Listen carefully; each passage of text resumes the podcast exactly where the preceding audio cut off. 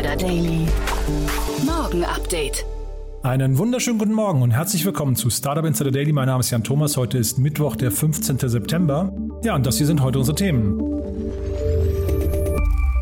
Jung von Matt präsentiert das Ranking der stärksten deutschen Startup-Marken. Der chinesische E-Mobilitätshersteller NIO kommt nach Deutschland. Xiaomi stellt eine ziemlich coole, smarte Brille vor. Großbritanniens Regierung hält inzwischen Anteile an 158 Startups. Und Elon Musk hat einen neuen Hund und deswegen spielen einige Kryptowährungen gerade verrückt. Ja, heute bei uns zu Gast ist Jan Mitschaika von HV Capital und wir haben drei ziemlich coole Themen besprochen, drei große Themen, eine riesengroße Übernahme, einen ziemlich großen Börsengang und ein ja, massives Investment von Softbank in eines der am schnellsten wachsenden Startups überhaupt, äh, zumindest bewertungsseitig. Das Gespräch mit Jan dann wie immer gleich nach den Nachrichten mit Frank Philipp. Vorher nochmal kurz der Hinweis auf die Nachmittagsfolge. Wir haben zwei ziemlich spannende Gäste, finde ich. Zum einen ist bei uns Julian Herzog, der Co-Founder von Osterus. Und da sind gerade mehrere sehr spannende und sehr bekannte Business Angels eingestiegen. Das Unternehmen ist hervorgegangen aus dem gemeinsamen Accelerator von äh, Axel Springer und Porsche. Und was macht Osteros? Und das macht es so spannend. Es analysiert die Mitarbeiterstruktur von eurem Unternehmen und gibt euch dann Tipps, wie man diese Mitarbeiter halten kann, wie man sie weiterentwickeln kann, wohin man sie entwickeln kann und es macht auch Benchmarking von anderen Unternehmen. Das heißt, wenn ihr zum Beispiel, ich sage jetzt mal, wir haben den Fall Gorillas besprochen und ihr seid flink und möchtet wissen, wie ist die Mitarbeiterstruktur von Gorillas, dann ist Osterus genau das richtige Tool. Wie das Ganze funktioniert und wie man das einsetzen kann, das nachher in der Nachmittagsfolge mit Julian Herzog. Außerdem bei uns zu Gast Jakob Furtojanski. Er ist der CEO von Neuronation und auch das ist ein ziemlich cooles Unternehmen. Es ist schon relativ alt, also fast kein Startup mehr. Aber die haben jetzt ihre erste richtige Finanzierungsrunde abgeschlossen in Höhe von 6 Millionen Euro. Und das Unternehmen unterstützt Menschen mit Demenz oder auch Menschen äh, vielleicht im höheren Alter dabei, ihre geistigen Fähigkeiten zu trainieren. Das Hirn ist ja wie ein Muskel und wie das Ganze funktioniert, wie man da also jung im Kopf bleibt, das erzählt uns Jakob auch nachher. Also von daher, ihr seht zwei ziemlich coole Gäste, finde ich. Es lohnt sich auf jeden Fall nachher wieder reinzuschalten. Um 14 Uhr geht's weiter und das war's jetzt mit der Vorrede. Wir gehen jetzt rein in die Nachrichten mit Frank Philipp und danach dann Jan Mitschaiker von HV Capital. Vorher nur nochmal wie üblich die Verbraucherhinweise. Insider Daily. Nachrichten. So who's presenting tonight? Jung von Matt präsentiert die deutschen Startups mit den stärksten Marken. Die Werbeagentur Jung von Matt hat mit dem German Startup Brand Ranking eine Übersicht erstellt, in dem die deutschen Startups mit den stärksten Marken präsentiert werden. Grundlage des Rankings war eine internetrepräsentative Online-Umfrage unter insgesamt 7538 Teilnehmern zwischen 18 und 65 Jahren. Die Ergebnisse der Studie dürften überraschen, denn auf dem ersten Platz liegt das Trinkflaschen-Startup AirUp vor Vivid, einer Ausgründung der russischen Tinkoff Bank und dem Lieferdienst Gorillas. Auf den weiteren Plätzen folgen Trade Republic, Flaschenpost, Flink und About You. Eher Up und Vivid sei es gelungen, in vergleichsweise kurzer Zeit jeweils eine sehr starke Marke aufzubauen, so Paul Christian Brenndörfer, Strategy Director Portfolio bei Jung von Matt. Dabei sorge bei Air Up bereits das innovative Produkt schon für Word-of-Mouse-Effekte. Ähnlich verhalte es sich bei Gorillas, die vor allem dadurch gewachsen sind, dass über eine Lieferdauer von wenigen Minuten Word-of-Mouth-Effekte und Viral Growth Loops generiert wurden. Else are you gonna ban? Anonymous-Konto von Twitter dauerhaft gesperrt. Nachdem die Anonymous-Aktivisten auf Twitter zum Schlag gegen Attila Hildmann ausgeholt hatten, sperrt Twitter den deutschen Account der Hackergruppe. Die Ankündigung habe gegen die Regeln der Plattform verstoßen. Die Aktivisten hatten mit ihrer Aktion mit dem Namen Operation Tinfoil Webseiten und mehrere Telegram-Kanäle des Verschwörungstheoretikers übernommen. Außerdem erklärten sie in einem Blogbeitrag auf ihrer Website, dass ihnen zahlreiche interne E-Mails von Hildmann vorlägen. Wenige Stunden nachdem der Account Anonymous Germany die Kampagne verkündete, erschien auf dem Profil statt den Tweets der Hinweis, dass das Konto suspendiert sei. Der Account hatte knapp 100.000 Follower. Zu viele Lippenbekenntnisse bei deutschen Konzernen. Die Studie German Diversity Monitor 2021 der bundesweiten Initiative Beyond Gender Agenda entlarvt die PR-Feigenblätter großer deutscher Konzerne. Diese würden sich öffentlich gerne zu Diversität und Inklusion bekennen, doch anschließend ihren Ankündigungen keine Taten folgen lassen. Da werden Frauenquoten veröffentlicht, Regenbogenflaggen geschwenkt und Diversity Weeks öffentlich wahrnehmbar veranstaltet, so die Studieninitiatorin Viktoria Wagner und spricht jetzt von einer Regenbogenlücke, auch mit Blick auf die letzte Fußball-Europameisterschaft, als Unternehmen wie BMW, Volkswagen oder Siemens ihre Logos in Regenbogenfarben einfärbten. Die Ursache für das Diversitätsdilemma sieht Wagner unter anderem in der fehlenden Priorisierung, da es bei den meisten Vorständen und Geschäftsführungen keine verantwortliche Person für Diversität gebe. A new car? Mm-hmm. Why would I want a new car? E-Auto mit Wechselakkus. Limousine von NIO kommt nach Deutschland. Der chinesische Hersteller NIO kommt nach Deutschland und präsentiert mit dem NIO ET7 sein erstes Elektroauto, das hierzulande verkauft werden soll. Dieses verfügt über eine Reichweite von mehr als 1000 Kilometer sowie ein Wechselakkusystem, das bereits nach drei Minuten wieder fahrbereit sein soll, so der Hersteller. Auch wenn zum Preis noch keine Angaben gemacht wurden, könnte man von einem ähnlichen Modell wie in China ausgehen. Dort basiert die Nutzung auf einem monatlichen Abonnement, das umgerechnet rund 130 Euro kostet. Der Marktstart in Deutschland wurde für das vierte Quartal 2022 angekündigt. Großbritanniens Regierung hält jetzt Anteile an 158 Startups. Im April des vergangenen Jahres hatte der britische Finanzminister Rishi Sunak einen Zukunftsfonds ins Leben gerufen, der Startups aus Großbritannien unterstützen soll, die durch Schließungen in der Corona-Zeit Schaden genommen haben. Die British Business Bank, die das sogenannte Future Fund Program verwaltet und zum Staat gehört, hat nach eigenen Angaben 1190 Jungfirmen Wandeldarlehen gewährt. Der Wert der Darlehen liegt bei umgerechnet etwa 1,33 Milliarden Euro. 158 dieser Darlehen sind inzwischen zu Eigenkapital geworden. Die Darlehen haben ihre Finanzierung aus Steuergeldern gewonnen. Zu den Unternehmen, an denen die Regierung Anteile hält, gehören die Gig-Ticket-App Dice FM, die Erfrischungsgetränkemarke Juna und der Anbieter von Heimwerker Computer Kits I got new glasses. Xiaomi stellt smarte Brillen vor. Der Technologiekonzern Xiaomi hat mit den Smart Glasses eine Hightech-Brille vorgestellt, die viele Funktionen moderner Smartphones übernehmen könnte. Die Kernfunktionen sind Benachrichtigungen, Anrufe und Navigation. Dabei soll eine künstliche Intelligenz sicherstellen, dass nur die wichtigsten Nachrichten angezeigt werden, etwa die der Lieblingskontakte. Die Brille kann außerdem Texte übersetzen. Mittels der integrierten 5-Megapixel-Kamera kann Text aus den aufgenommenen Bildern in Echtzeit übersetzt werden. Das Gewicht beträgt dabei nur 51 Gramm. Rein optisch ist sie auf den ersten Blick auch kaum von einer normalen Brille zu unterscheiden. Xiaomi spricht von einem Blick in eine fortschrittliche Zukunft, lediglich der Preis und der Marktstart sind noch unbekannt. Ultimately this is going to be a very positive influence.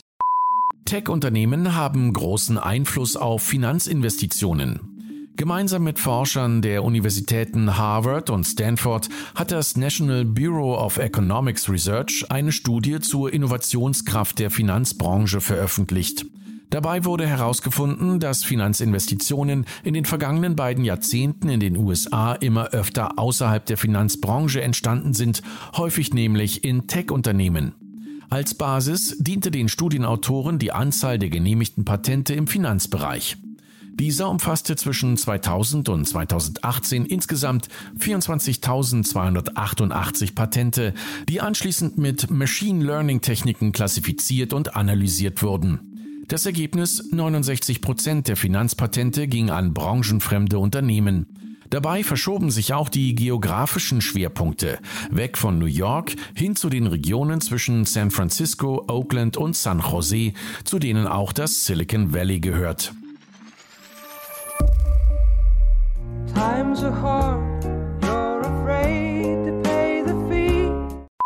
Google muss 177 Millionen Dollar Strafe zahlen.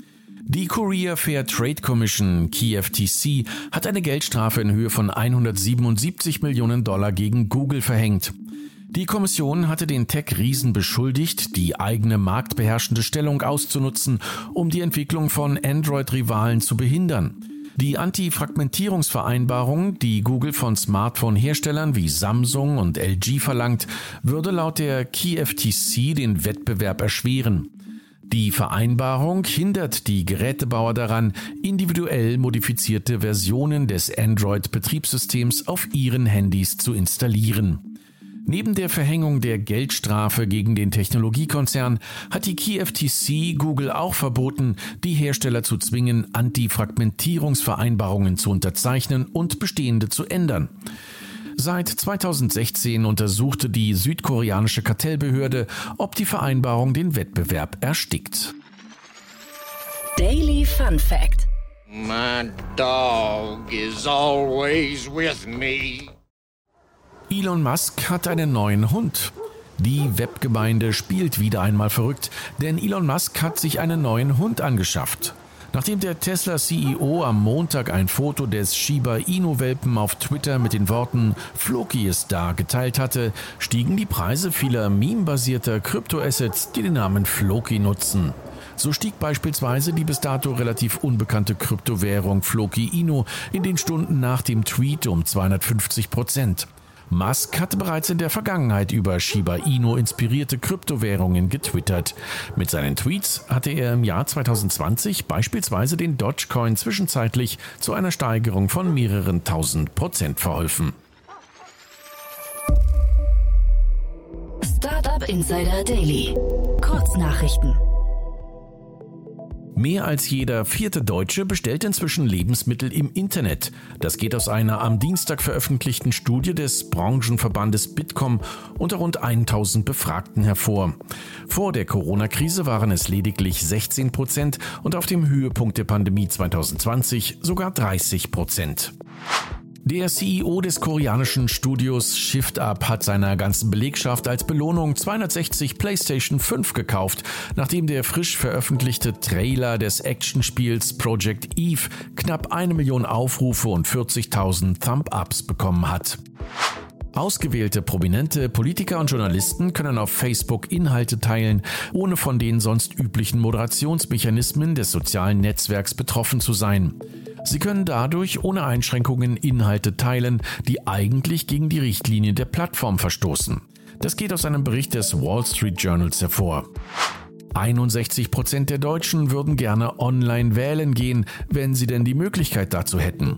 Bei den 18- bis 29-Jährigen sind es sogar 73 Prozent. Diese Befunde gehen aus den Hauptergebnissen einer neuen Bitkom-Studie zu E-Democracy hervor. Und das waren die Startup Insider Daily Nachrichten vom Mittwoch, den 15. September 2021. Jetzt geht es weiter im Programm mit Investments und Exits. Startup Insider Daily. Investments und Exits. Also ich freue mich sehr, Jan Mitschaiker ist wieder hier von HV Capital. Hallo Jan. Hi Jan, freut mich sehr wieder hier zu sein. Großartig, dass du da bist. Ähm, vielleicht nochmal kurz für die Hörerinnen und Hörer, ich weiß nicht, ob du schon gehört hast, aber wir hatten ja den Jan Depen hier zu Gast und der äh, von Zeitgold und der hat so diese Achterbahnfahrt der, der äh, fünf Jahre Zeitgold irgendwie mal beschrieben. Also ein Hörtipp an alle Hörerinnen und Hörer, unbedingt reinhören, war letzten Samstag. Und der hat sich also zumindest sehr positiv über die Zusammenarbeit zwischen HV Capital und Zeitgold äh, geäußert, hat gesagt, es war eine Phase, wo man auch mal erkennt, äh, welchen Wert Investoren stiften können, wenn es auch mal nicht so gut läuft. Cool, cool. Ja, muss ich ihm mal ein Bier ausgeben. ja, also das gemacht. hat er sich mindestens verdient. Ne?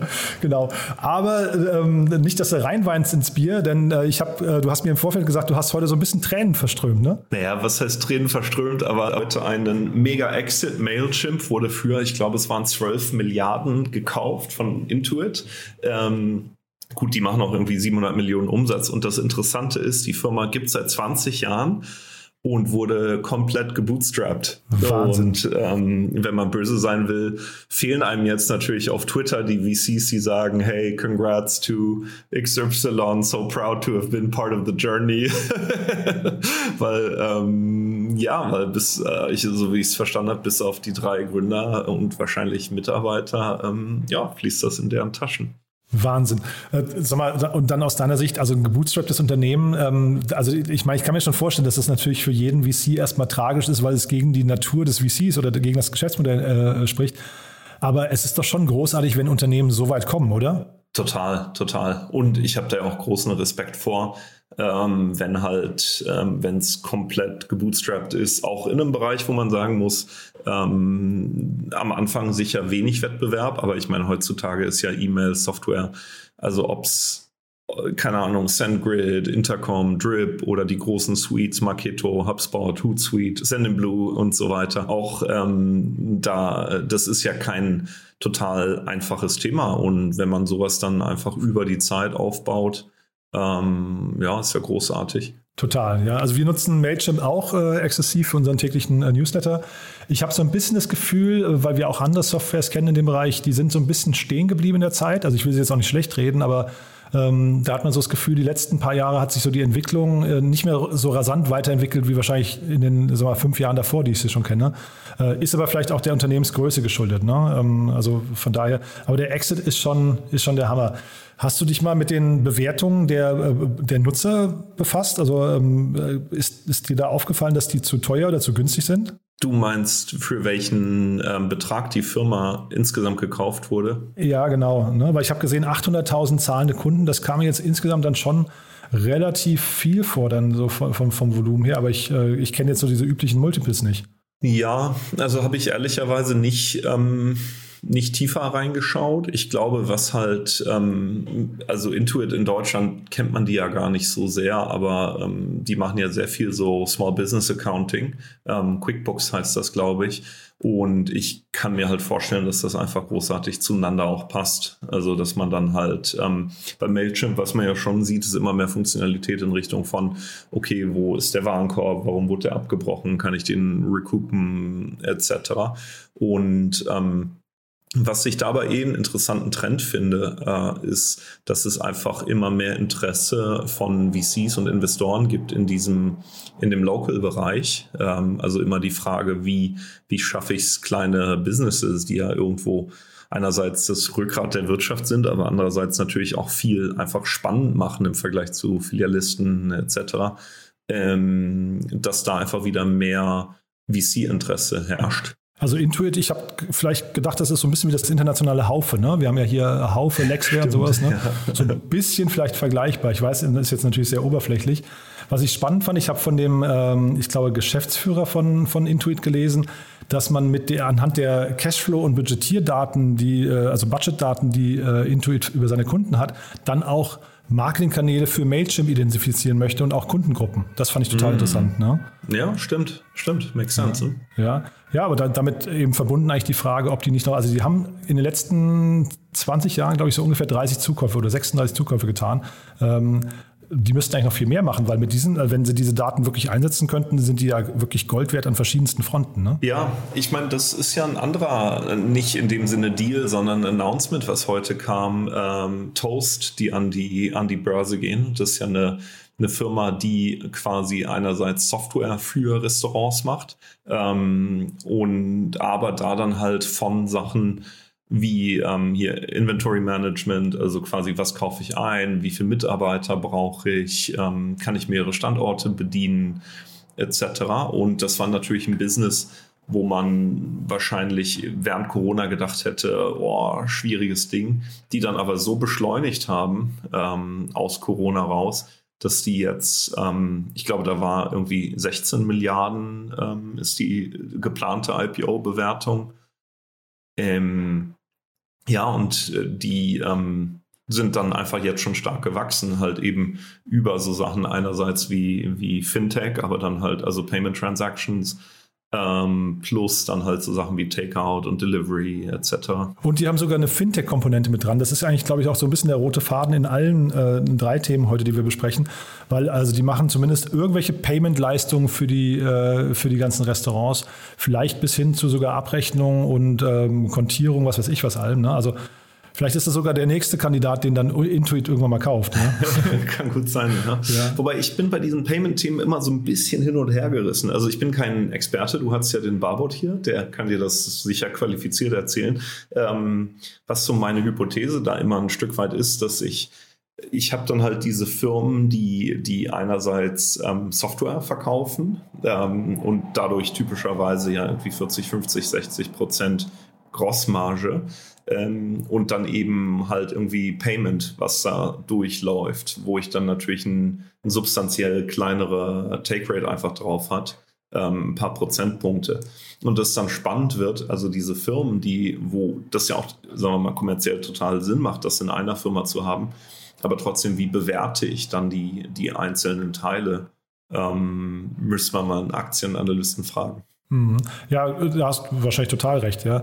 Äh, grundsätzlich wollte ich dich auch fragen, wir haben ja hier immer diese Debatte mit dem Thema Valuation uh, Private versus uh, Public. Ja. Ähm, und jetzt hier, ähm, also die sind unglaublich hoch bewertet, finde ich. Ne? Die, die, haben, die Bewertung hat, glaube ich, sich vervierfacht oder so im letzten Jahr. Ähm, und das aber jetzt eine Private-Bewertung und dann kommt aber auch nur so ein Bruchteil des Kapitals überhaupt an die Börse. Also ist das dann, ist das dann schon ein richtiger Exit oder ist das eigentlich nur eine äh, erweiterte Finanzierungsrunde?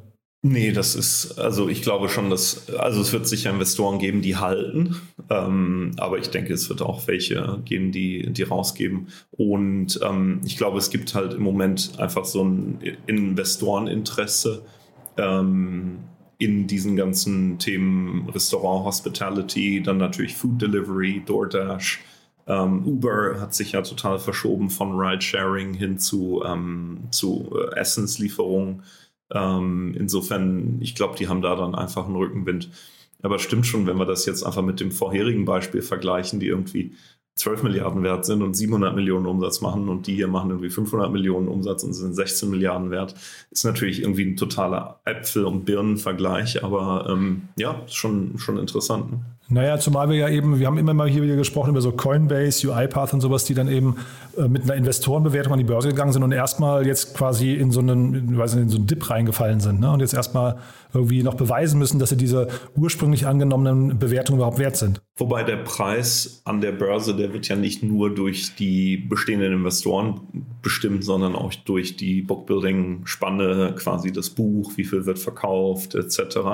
Ähm, aber ja, klar, die ähm, gibt es sicher, sicher viele Beispiele, die danach zumindest erstmal flat sind oder sogar runtergehen. Und vielleicht noch der Vollständigkeit halber hier unter anderem investiert jetzt mal wieder Tiger Global ne, und Bessemer Ventures, also irgendwie so richtig klangvolle Namen schon wieder. Ja. Und das dann vielleicht die Brücke zum nächsten und letzten Thema für heute. Da ist auch der, ja wahrscheinlich der größte, klangvollste Name äh, ist da eingestiegen. Ne? Softbank. Ja. Genau, genau. Ähm, fand ich nur interessant, als wir vorhin über so die News des Tages gesprochen haben, das Investment in äh, Pacaso. Das war ja, ist, ähm, Vielleicht zum Hintergrund, was ist Pacaso?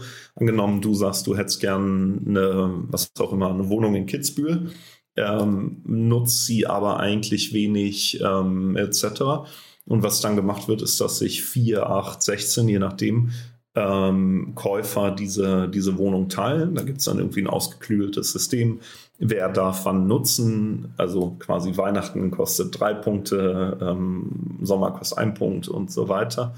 Ähm, und ähm, genau, da wurde nach, ich glaube, fünf oder sechs Monaten schon eine Unicorn-Bewertung erreicht, also von Start bis Unicorn. Ähm, und jetzt hat Softbank nochmal noch mal 125 ähm, Millionen investiert. Da gibt es irgendwie diese Zahlen aus, der, ähm, aus dem Revenue, über 300 Millionen Revenue dieses Jahr schon. Also wieder jetzt sind wir so, keine Ahnung, acht Monate nach Start.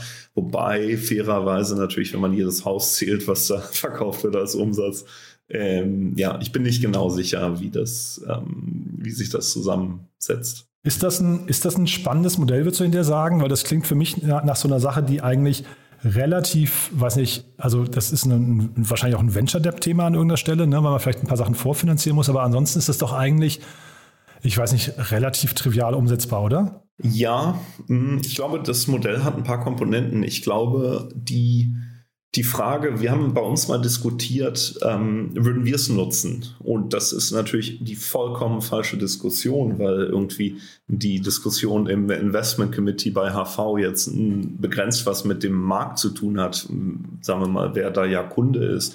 Aber ähm, ich glaube, die Hypothese war, einerseits hat man natürlich viel weniger Aufwand. Also ich habe mal eine Statistik gehört, irgendwie 40 Prozent der Finca-Käufer auf Mallorca verkaufen die Finca innerhalb der ersten fünf Jahre, weil sie halt merken, wie viel Aufwand das ist, ähm, etc.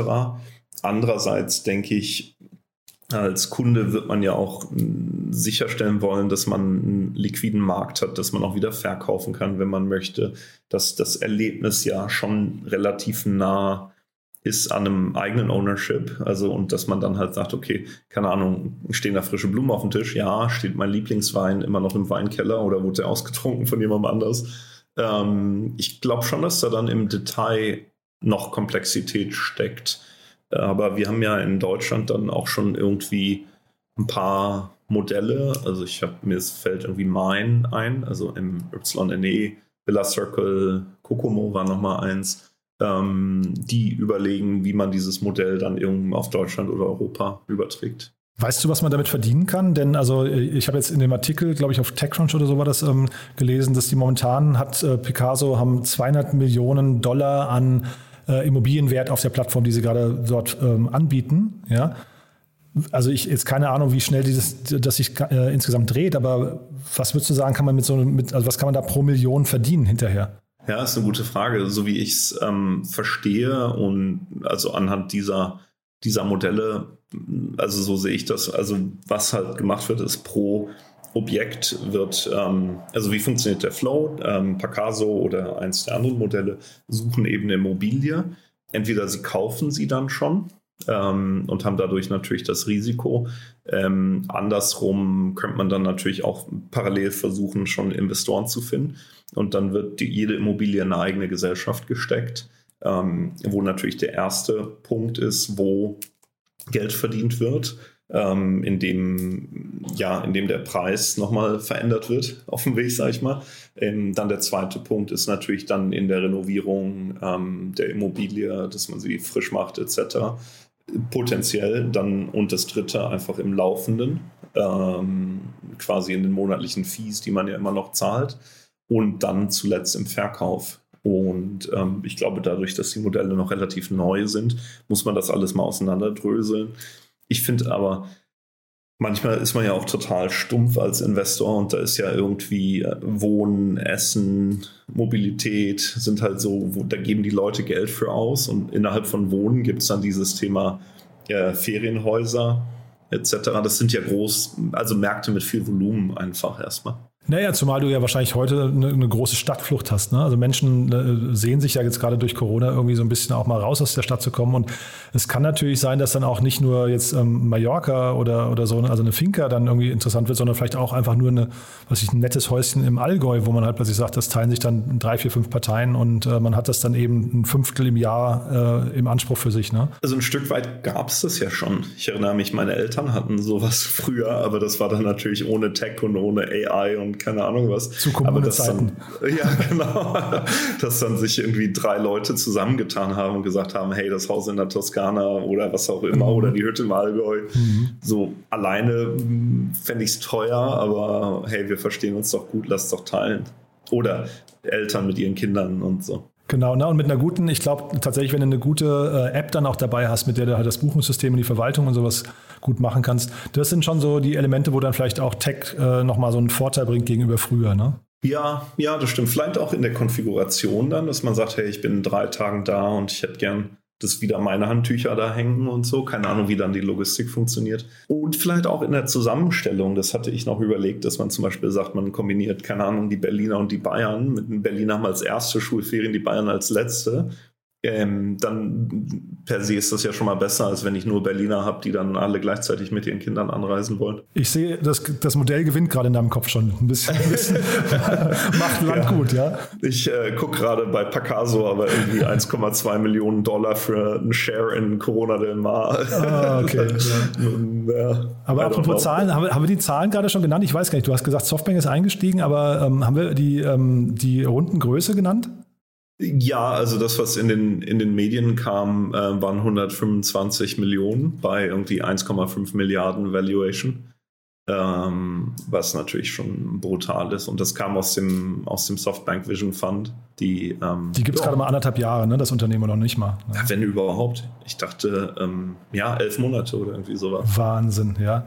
Und äh, ich habe gesehen, äh, Global Founders Capital ist damit drin. Ne? Ja, das ist natürlich ein super, super Pick für die. Wahnsinn, ja, cool. Aber die sind auch, äh, wie ist denn das bei euch eigentlich? Vielleicht kannst du nur zu euch nochmal ein, zwei Sätze sagen, weil Global Founders, ich habe den Ludwig Ensthaler mal irgendwann in New York getroffen, da hat er mir erzählt, sie sind sehr international aufgestellt. Also das, ne, der ist ja jetzt nicht mehr dort, aber die haben, glaube ich, sehr viele Scouts. Ist das bei euch auch so? Also wir, wir machen historisch ungefähr zwei Drittel der Deals ähm, in Deutschland und ein Drittel außerhalb Deutschlands. Und ich meine, wir hatten da ja auch Erfolge, also Verbit hier vom Jasper, Unicorn aus Israel, ähm, Dialog aus Kanada, IPO'd.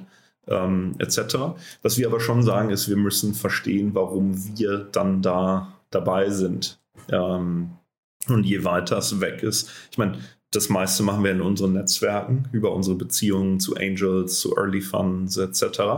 Ähm, und wenn bei mir ein Deal aufschlägt von der Sandhill Road, den da keiner gemacht hat, ähm, dann ist natürlich die Skepsis im ersten Moment höher, aber prinzipiell, ähm, warum nicht? Aber sagen wir mal, unsere, den Kern unserer Arbeit ist definitiv noch Deutschland, Zentraleuropa. Ja, ja ich finde das nur so super spannend, weil jetzt auch äh, nochmal die Brücke zum Anfang, Jan Depen von Zeitgold, die wurden ja jetzt gekauft von oder sind gemerged mit Deal, ja, mit, mhm, also DEL. Genau. Und da habe ich mir danach den, den äh, Cap-Table angeguckt, habe gesehen, da ist La Familia mit drin. Das hat mich auch total gewundert, ja. Also weil das in so einem unglaublich schnell wachsenden US-Startup dann plötzlich ein, Berliner, doch recht kleiner Early-Stage-VC mit drin ist, ja. Äh, also muss ich mit der Paula Hübner hier im nächsten Gespräch mal drüber sprechen, aber das hat mich total gewundert. Deswegen versuche ich gerade so ein bisschen zu verstehen, das äh, besprechen wir hier relativ selten, wie so äh, mal, der Dealflow international funktioniert bei, bei VCs. Ne? Ja, du, da gibt es aber auch unter den VCs verschiedene Strategien. Also so wie ich GFC verstehe, haben die auch wirklich dann ähm, breite Präsenz in den, in den verschiedenen Märkten ähm, und versuchen da eben ihre, ähm, ihre Deals zu finden. Und zeigt ja hier, dass sie da ein ganz gutes Händchen hatten. Dann gibt es natürlich andere, die dann eher so Co-Investment-Funds machen oder sagen, ähm, einfach mal als Beispiel ähm, hier die Frontlines, die sagen, hey, wir helfen amerikanischen Firmen ähm, in die, nach Europa zu kommen, was dann ja auch ein Pitch sein kann. Ähm, insofern, da muss man dann auch immer gucken, in, in welcher Runde das Investment getätigt wurde, etc. Aber Deal war ähm, ganz guter Pick auch für La Familia.